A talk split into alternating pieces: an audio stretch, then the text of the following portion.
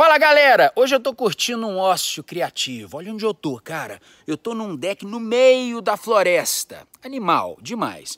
Que a gente não confunda ócio criativo com ódio criativo, que vários aqui compelem porque não conseguem alguns feitos e gastam esse tempo agora em reflexão reclamando de alguém, reclamando de um cenário musical, reclamando ao invés de produzir. Então, o que é o ócio criativo? Na minha opinião, é aquele momento onde a gente realmente conversa conosco mesmo, onde a gente pensa na vida, reflete, mas sempre com uma postura positiva, não a postura negativa. Ou mesmo tem gente que fica usando o ócio criativo, né? Como desculpa para não fazer porra nenhuma. São os preguiçosos mesmo. Eu mesmo conheço um tanto que fica de bobeira a vida inteira, né? E acha que tá no ócio criativo porque é artista. Então, pessoal, espaço para maluco, beleza, não tem mais não. Mas, ao mesmo tempo, eu altamente recomendo vocês refletirem, descansarem de uma forma meditativa mesmo, limpar suas ideias pra gente construir mais a partir disso. Agora, o ódio criativo existe de outras formas também, viu? Como tem gente no mundo da música que fica reclamando da própria posição, culpando os outros por causa dessa situação. Ah, porque tem muita pressão, você tem muita pressão disso tudo. Pessoal, deixa eu falar uma coisa sobre pressão, que acabou de vir à cabeça. Você sabe que pressão, ao mesmo tempo que destrói, transforma carvão em diamante, hein? Então, quem aqui está disposto a trazer, lapidar, ungir o diamante a partir de carvão?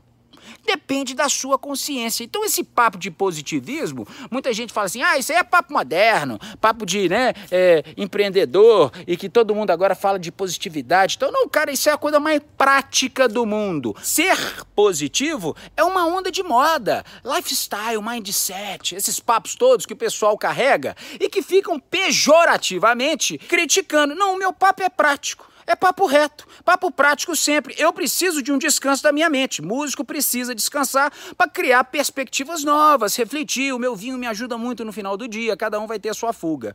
Esses momentos que eu estou aqui agora, nesse lugar paradisíaco, da qual eu estou morando há quatro meses, mas ao mesmo tempo sempre com uma visão positiva. Eu preciso ser positivo. Já é tão difícil trabalhar com música. Eu vou deixar agora essa pressão do nosso ecossistema, das pessoas que participam do ecossistema, ou mesmo do mundo em que a gente vive, do nosso país, tanto faz de onde vem essa pressão, mas eu não vou deixá-la me destruir.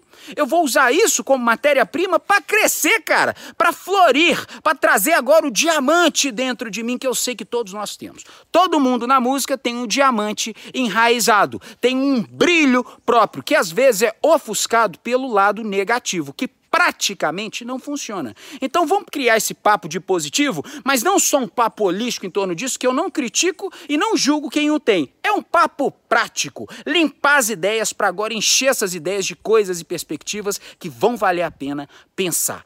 Vamos em frente!